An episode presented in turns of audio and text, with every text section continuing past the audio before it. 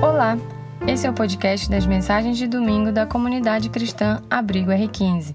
Estamos muito felizes que você está nos ouvindo e queremos te convidar para estar com a gente presencialmente no próximo domingo. Para saber mais detalhes, fale conosco pelas nossas redes sociais. Abrigo R15, acolhendo gerações. Para quem está vindo a primeira vez, ou quem tem acompanhado é, por pedaço, digamos assim, uma série de mensagens acerca das perguntas de Jesus Cristo. É claro que não estamos estressando todas as perguntas, né? Mas, é, pelo menos acho que nós selecionamos a Marta, o pastor Manel. E a ideia aqui é a gente refletir, né, trazendo para o nosso dia a dia a, a, minha, a minha mensagem de hoje, né, o que Deus falou comigo, com a Marta, enfim, diz respeito a essa pergunta, né, que está lá em Marcos 8, é, a partir do versículo 34, que é o início, uma parte, melhor dizendo. Pois que adianta o homem, ao homem ganhar o mundo inteiro e perder a sua alma? Então eu convido todos a abrirem seus aplicativos, suas Bíblias em papel, como o nosso querido pastor Manel, em Marcos 8, 34 a 37. Eu vou ler, mas gostaria que vocês me acompanhassem também, tá? Comecemos. Então ele chamou a multidão e os discípulos e disse: Se alguém quiser acompanhar-me, negue-se a si mesmo. Tome a sua cruz e siga-me. Pois quem quiser salvar a sua vida, a perderá. Mas quem perder a vida por minha causa e pelo evangelho, a salvará. Pois, vamos lá? Que adianta o homem ganhar o mundo inteiro e perder a sua alma? Ou o que o homem poderia dar em troca de sua alma? O que, que vem à nossa mente, né? ou pelo menos o que vem à minha mente quando eu leio essa passagem, ela me recobra aí as minhas memórias, né? que sempre essa mensagem era, ela era ensinada para os outros. Né? Normalmente a, a, a ênfase era evangelística, né? Poxa, estou aqui no meu trabalho, tive aquele, aquela brechinha para falar de Deus. De repente, para o meu amigo, ou meu chefe, meu superior, né? Para o meu amigo empresário, e falar: Poxa, do que, que adianta tu estar tá ganhando tudo que tu vê aí no mundo e tá perdendo a tua alma, né? Mas aí, ao longo da semana, a gente foi meditando e percebe que essa mensagem não é só para os que estão lá fora e sim também para quem está aqui, no contexto da igreja, no dia a dia, no convívio da igreja, na comunidade. Ou seja, esse texto tem a ver comigo. E eu espero que tenha a ver com você também. E aí a gente traz a, a, na reflexão alguns conceitos, né? E aqui eu trago a, as principais, ou os principais conceitos que a Bíblia é, se refere quando fala de mundo. Não peço que os tires do mundo, mas que os livres do mal. Em João 17,15. Aqui a gente tem uma evidência, né? tem um contexto da própria criação. Quando eu falo de mundo aqui, ou quando há essa referência de mundo, é o mesmo que está em Gênesis 1. Né? No princípio, Deus criou céus e terra. É esse conceito de mundo. ok? De um modo positivo. Né? Lá em João 3,16, o conceito de mundo se refere a quê? À sociedade em geral, à, à humanidade, né? à civilização do mundo. Porque Deus amou o mundo de tal maneira que deu seu Filho unigênito, para que todo aquele que nele crê não pereça, mas tenha a vida eterna. Né? É, nesse contexto aqui, como eu falei, civilização, ideia de humanidade. E um terceiro conceito diz respeito ao mundo em relação a todo esse sistema, digamos assim, de tudo aquilo que é anti-reino, tudo aquilo que é anti a cultura cristã. Em 1 João 2, 15 e 17 diz assim: não, não amem o mundo nem o que há nele. Se alguém amar o mundo, o amor do Pai não está nele. Pois tudo o que há no mundo, a cobiça da carne, a cobiça dos olhos e a ostentação dos bens não provém do Pai, mas do mundo. E aqui, de fato, o conceito de mundo é um conceito ruim. É aquele mundo que nos seduz todos os dias, né? É aquele que se propõe desse sistema de valores e que está se apresentando todos os dias da nossa vida, né? E aqui fazendo um paralelo para quem já assistiu as Crônicas de Nárnia ou leu o livro, é como se Nárnia na época, né, dominada pela rainha do gelo, nada prosperava ali. Era tudo que tinha de ruim, né?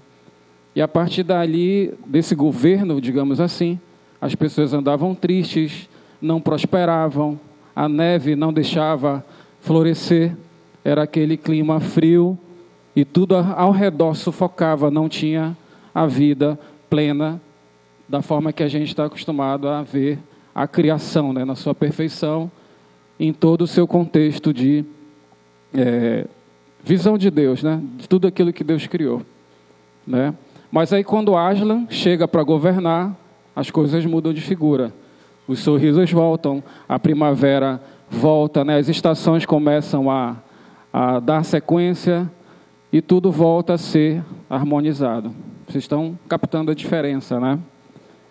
E assim, para a gente entender de uma forma até mais contemporânea, eu trouxe esse conceito de mundo, esse terceiro conceito, através da lente do que eu fui é, eu aprendi muito aqui na comunidade, porque aqui é a comunidade de artistas também, né?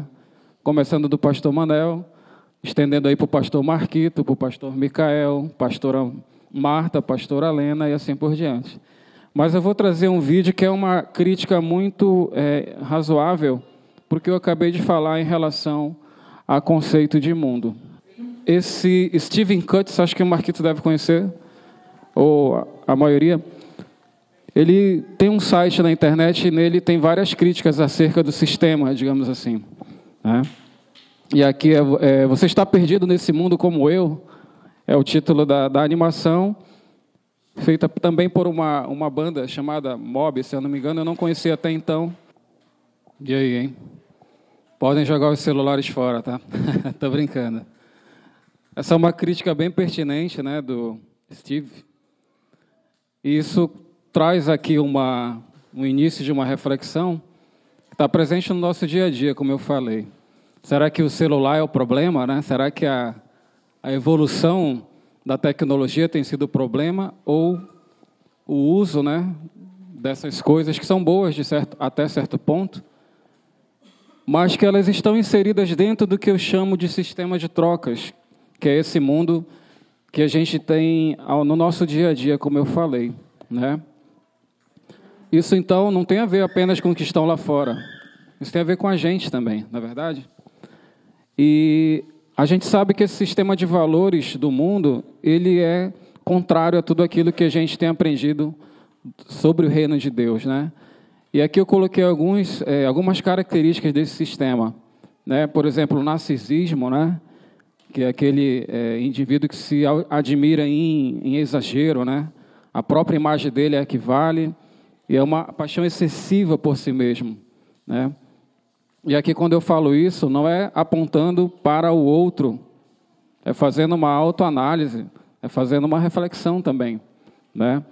A busca pelo prazer e o único, é o único propósito de vida é o, a característica de quem é, é hedonista, né? quem, quem tem o hedonismo aí como, no seu, como o seu dia a dia também não consegue refrear-se, sempre está buscando novas aventuras, novas experiências. Outro ponto que eu coloco aqui é o desejo pelo controle, seja no nível individual, onde eu não permito que nada aconteça, ou pelo menos tento, né? É, em controlar todas as coisas e todas as pessoas e sistemas e manipular. Do ponto de vista de governo, a gente sabe que é, é praticamente é, irreversível esse contexto de controle. Né? O Brasil tem sido aí recordista de tantas coisas em relação à privacidade, é, vazamento de informação, mas a gente sabe que ao longo da, da evolução tecnológica, a gente sabe que os governos estão aí para assumir é, e controlar mesmo a vida do cidadão, as ameaças à nossa liberdade, né? grandes empresas de tecnologia assumindo aí o controle sem a gente perceber. Né? Indiferença, sistema de valores do mundo onde eu busco todas as coisas para minha estabilidade, tenho tudo na mão, de repente eu fico indiferente à realidade. A gente vê todos os dias aqui, ao caminhar aqui para o abrigo, para o trabalho, a realidade social gritando na nossa frente. E muitas das vezes a gente é indiferente porque estamos buscando nosso lugar ao sol, né? E isso é algo que todos os dias me afeta bastante. De eu parar num sinal e olhar ao meu lado um venezuelano, uma família com neném de colo pedindo ajuda com a plaquinha na mão. E eu caminho para o meu trabalho livremente porque quero um salário maior, quero ter, de repente, um carro novo, zero quilômetro, né? Um Peugeot, aliás, Estou vendendo Peugeot, quem quiser doar, eu estou doando ele que ninguém quer comprar, pode editar isso do, do áudio, tá? Mas o fato aqui é que esse sistema de, do mundo, ele provoca todas essas consequências negativas, né? Outro ponto aqui, a gente está é, recém, né, agora teve a sexta-feira, com o consumismo, que é o, o ato assim, exagerado de consumir coisas, de comprar coisas sem necessidade. E aqui eu trouxe algumas ilustrações sobre essa, mais um pouco sobre esse sistema de troca. Aqui está todo mundo buscando Bíblia, estão vendo? Procurando Bíblia aí, ó, Bíblia em promoção. E o povo está ali fissurado por, por produto, por tecnologia. Eu costumo brincar que eu também, assim como o Peugeot, tenho um celular novíssimo, né? um iPhone novo. E mais um dos vídeos desse animador, do Steve, que ele mostra é, como o sistema de propagandas, e desde, desde, desde os últimos 100 anos, né, ele tem colocado a gente num, num ciclo de consumo exagerado. Ah, as coisas não são mais fabricadas para durarem, né? ela simplesmente é descartável, e a consequência disso é lixo eletrônico, é microplástico no mar, na água que a gente está consumindo, nos peixes. Então a gente vai percebendo que nada desse mundo, desse sistema, é positivo, não é verdade? De repente eu estou ali buscando meu lugar ao sol, mas a consequência disso ela é devastadora.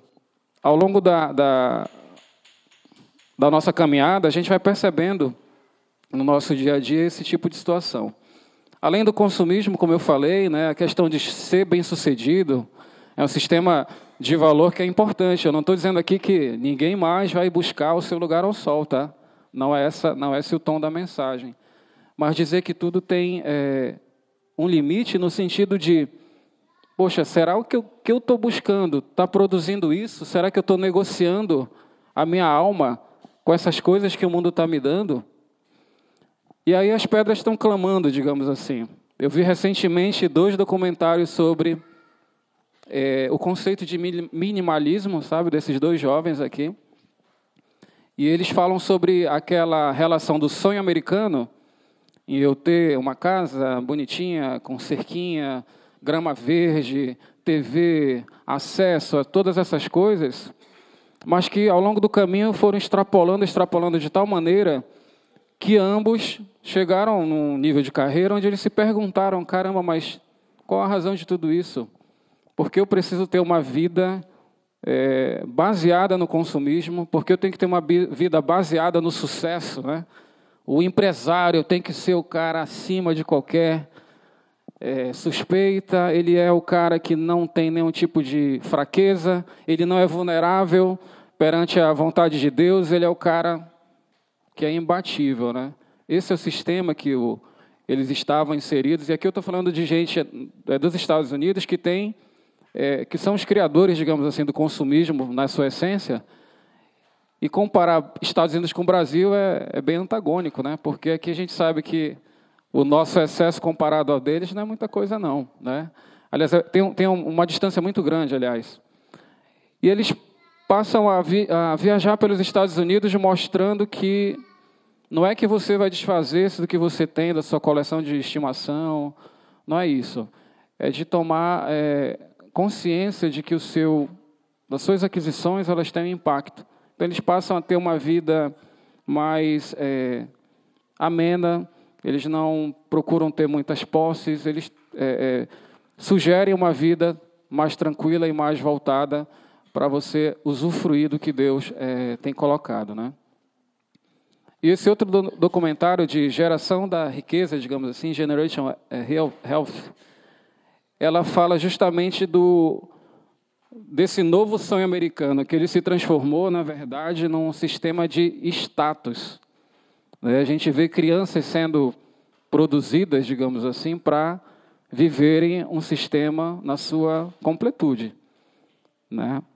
E eles vão também apresentando algo muito grave, onde você tem que ser aquilo que você não é. é eu não lembro o nome do, de alguém que é entrevistado nesse documentário, mas ele fala assim que na visão dele a TV, né, a estrutura midiática, ela violenta as pessoas 24 horas por dia, mostrando um cenário onde elas desejam aquilo, elas fazem de tudo. E aí, trazendo para o Brasil, elas financiam em 36 vezes algo que elas não precisam ter, mas elas precisam desse status para tentar é, amenizar esse sentimento de vazio, de aceitação, né? E esse documentário mostra isso e muito mais, tá?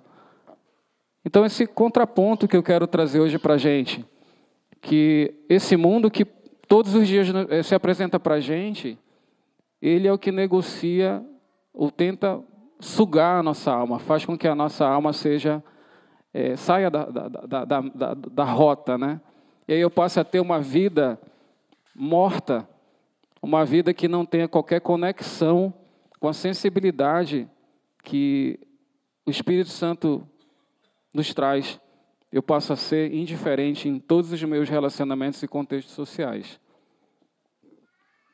Eu sempre gosto de citar o Dallas Willard, o livro A Conspiração Divina, escrito em 2001. E aí eu lembrei de um trecho que ele falava, além de, dessas coisas que eu já citei, a questão da falta de significado intelectual ao longo do, da história. Né? E aí, como a gente viu, são coisas, informações que elas subjugam a gente, elas muitas das vezes desorientam o nosso caminho. Né? E aí ele fala assim: nos desorientam com ameaças e possibilidades acerca das quais a maioria de nós não sabe o que fazer. Comerciais, slogans, bordões políticos e pretensiosos rumores intelectuais atulham o nosso espaço mental e espiritual. As nossas mentes e nossos corpos pegam essas coisas como um terno escuro pega fiapos. Elas nos decoram, né? Nós nos dispomos a ostentar mensagem nas camisas, nos bonés e até nos fundilhos das calças. Então, de lá para cá, de 2001 até agora, a gente percebe que nada disso tem mudado. Simplesmente o meio muda, né? E não é tentando aqui demonizar a, o mercado, mas eu digo que isso é algo que não tem mais volta, no sentido de, de, da evolução tecnológica e dessa sociedade de consumo que não se preocupa com as consequências. Pois que adianta o homem ganhar o mundo inteiro e perder a sua alma? Ou o que o homem poderia dar em troca de sua alma? Aqui eu mostrei os conceitos desse mundo perverso, desse sistema de valores perverso. Mas o que é alma, né? Afinal de contas, qual é esse conceito aí que a gente precisa ter claro? E aí eu gostei muito dessa definição do Caio Fábio quando ele fala da alma é, de uma forma muito simples, né, para a gente entender. A alma é a psique, é a sede das emoções, da intuição, do prazer, do gosto, da poesia, da sensibilidade, da, da estética e das percepções, né? Eu acho legal quando ele diz assim: é o nervo exposto do espírito, por cujo canais viajam sentimentos, os mais belos e os mais horrorosos. É na alma que são tecidos os vínculos, os relacionamentos. É a alma que vibra, nos fazendo ter a sensação da paixão, do amor ou do ódio. É a alma que faz a conexão entre a minha materialidade e minha imaterialidade absolutamente divina. É ela que amarra a minha animalidade, a minha decorrência da divindade de Deus. Então, esse aspecto é importante compreender, porque é isso que o mundo quer. Na medida que eu, na minha busca por conquistar o mundo, fazer uma boa faculdade, ter um bom emprego, passar num concurso público, ter uma empresa, empregar bem, ter convívio aqui na, na, na comunidade, com os de fora. Nesse dia a dia, a gente é desafiado e tentado a negociar com esse sistema. E muitas das vezes a gente tende a oscilar quando a gente percebe em algumas áreas a gente está completamente perdido, a nossa alma está completamente perdida. Né? Nesse sentido, a gente precisa compreender como preservar a nossa alma. Né? A gente, como eu falei, né, a gente tem muitos desafios no nosso dia a dia. E de uma forma é, positiva, tá? Uma das maneiras que eu é, encontrei para a gente sempre manter essa observação sobre o nosso dia a dia, sobre essa preservação da alma, é quando a gente está é, mais inclinado a voltar-se para Deus. O Salmo 42 ele dá essa sugestão no sentido de eu ansiar pela presença de Deus na minha vida, da minha alma se alegrar no Senhor, né, na salvação do Senhor. Lá em Salmo 42, 1, 2 diz: Como a corça anseia por águas, águas correntes, a minha alma anseia por ti, ó Deus. A minha alma tem sede de ti, tem sede de Deus, do Deus vivo. Quando poderei entrar para apresentar-me a Deus? Será que a gente tem tido esse tipo de postura, de comportamento? Ou o sistema está deixando a gente tão ávido em buscar coisas, em buscar status e esquece da presença de Deus na nossa vida, de ter um tempo com Ele? A Bíblia fala que a alma generosa, aquela que está em Deus, ela prospera, né? Ela também se torna generosa.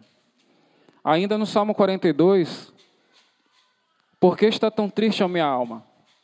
Porque está assim tão perturbada dentro de mim. Ponha a sua esperança em Deus, pois assim eu louvarei.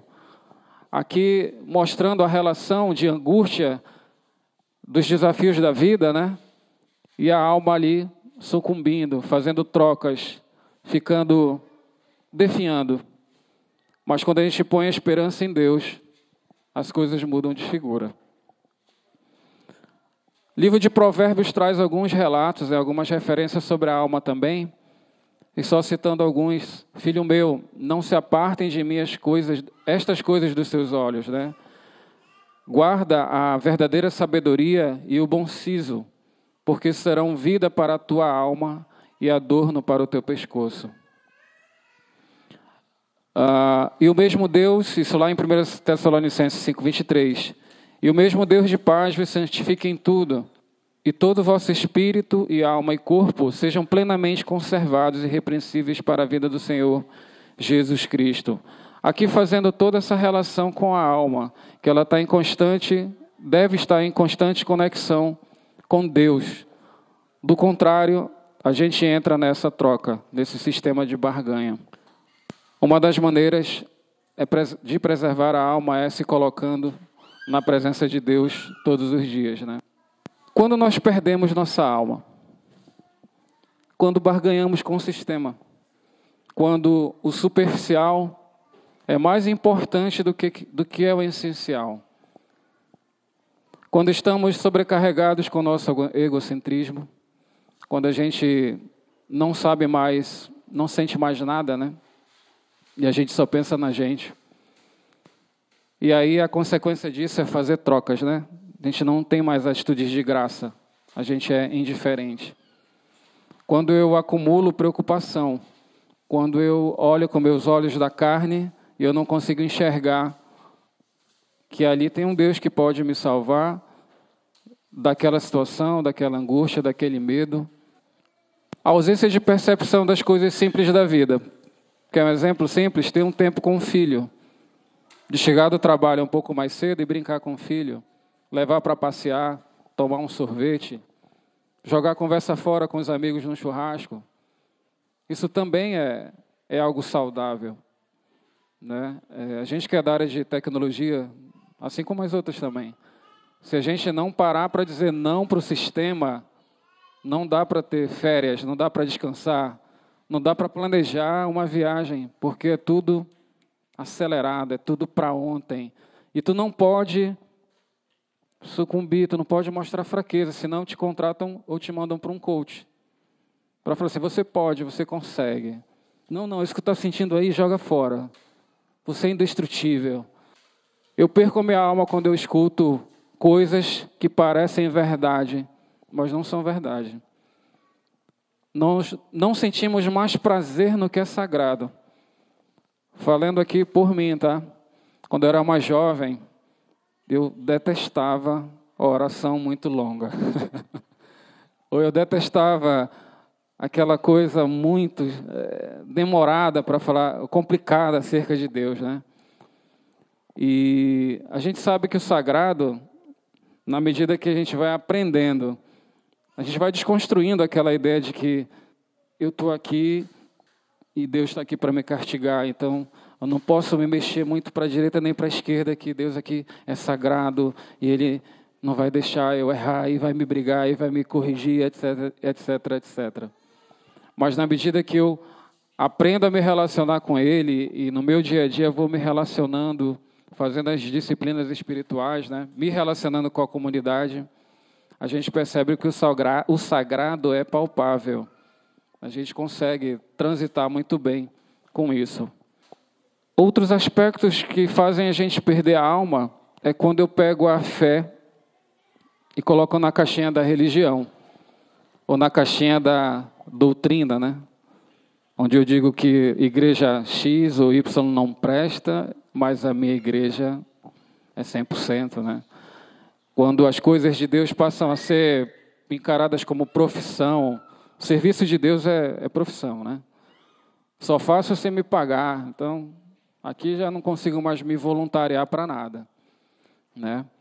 Igreja se torna uma espécie de empresa né? A mecânica da empresa é muito tóxica muitas das vezes. Eu perco minha alma quando eu deixo isso acontecer, quando eu me envolvo nesse tipo de coisa. Quando eu deixo de fazer aquilo para Deus e faço para homens. É um outro exemplo de é, características de quando eu estou definhando, estou perdendo a minha alma. Enfim, posso aqui passar horas é, buscando essas características que me fazem perder a alma. E aí eu queria trazer essa reflexão para a manhã de hoje, é, para que a gente possa compreender que existe um mundo que nos chama e nos convida a ficarmos indiferentes de uma maneira bem específica. E aqui cada um tem a sua luta, né, tem o seu desafio. E a pergunta é: quantas vezes é, você, nós, né, estivemos na iminência de perder a nossa alma? diante de tudo isso que eu falei. Né? É, a gente tem vivido momentos muito difíceis. As pessoas têm trocado sua vida, né, sua alma, por coisas tão banais, né, aparentemente é, densas e cheias de valor, mas um valor invertido. Né? Ah, Muita gente gosta dos likes, né? Gosta de mostrar aqui as minhas fotos, como eu sou perfeito, como minha vida é harmoniosa. E gosta de olhar os likes, gosta de olhar toda essa audiência me acompanhando. Isso é uma troca, é muito ruim. Né? A, a, não sei se vocês perceberam ao longo dos, dos, dos meses, acho que uns três, cinco meses, três a quatro meses atrás, as ferramentas elas tiraram a quantidade de quantificar os likes, não foi? Vai voltar? Opa, já não deu certo. O sistema já mostrou que é importante ter um número, porque isso vende, né? Um dia desse eu entrei, é, fui vítima de uma fake news e gerou um, uma discussão bem acalorada e boa, inclusive. Porque a gente sabe que todo esse sistema trafega para ter um consumo de massa, inclusive sobre aquilo que não é verdade. Eu disfarço uma verdade, publico, às vezes não intencionalmente. O hábito se torna uma coisa recorrente quando da fé eu já estou contribuindo com esse sistema que destrói reputações, que leva é, pós-verdade e provoca polarizações e provoca brigas e ninguém se entende, ninguém sabe aonde isso vai chegar. Né? Como diz a, a música, você se sente perdido nesse mundo, é essa sensação que o mundo traz. E quando a gente tem essa aderência na nossa vida, a gente tem que buscar a Deus e pedir misericórdia e pedir direcionamento dele para sair disso. A gente tem que pedir para Deus é, reanimar a nossa alma, né? Da, da, da, da forma que eu trouxe aqui é buscando Ele, na presença dEle, no dia a dia, na oração, na leitura da palavra, na, no relacionamento com os irmãos, com os familiares, desenvolvendo é, as características do reino de Deus que são diferentes desses que eu acabei de falar. Amém? A mensagem, eu pensei que ia ter ceia hoje, pastor. Eu fiz a mensagem recortada com o tempinho da ceia. Mas eu já cheguei ao fim, tá? E eu queria que a mensagem ficasse no nosso coração, que trouxesse reflexão, que a gente pudesse orar, baixar nossas cabeças para refletir sobre tudo isso. Amém? Deus, é, obrigado por mais essa reflexão. Obrigado porque tu venceste o mundo. Obrigado porque tua misericórdia se renova a cada manhã. E a gente tem a possibilidade, Senhor, de colocar o nosso coração diante da tua presença, para que a gente faça, Senhor, uma análise e perceba, Senhor, pontos e situações onde nós temos perdido a nossa alma, Deus. A gente sabe que tudo aquilo que nós ganharmos aqui, tudo aquilo que nós conquistarmos, o dinheiro, os bens, todo o planejamento financeiro para o futuro, as coisas que a gente sabe que são boas e que tu permitisse que a gente acessasse, elas vão passar. As honras, os reconhecimentos, tudo aquilo que representa Deus, o sucesso, a conquista do mundo, isso vai passar. E que a gente venha, Senhor, rever os nossos conceitos, que nossos conceitos, Senhor, sejam alinhados com as tuas verdades, Senhor, as verdades do teu reino. O mundo aí fora é contraditório, ele é negativo, ele é sutil, Deus. Ele nos tira muitas das vezes do foco, Senhor. Portanto, vem, Senhor, e re, é, revigora a nossa alma, Senhor, reanima a nossa alma nas áreas que nós temos sido fracos, no âmbito individual, Senhor, como comunidade, Senhor, abrigo R15. Coloca, Senhor, temor nas nossas vidas e que as nossas ações sejam alinhadas com as tuas, para que frutifique, Senhor, as verdades do teu reino. Com o perdão dos nossos pecados, Senhor, nós clamamos e te suplicamos. Em nome de Jesus. Amém.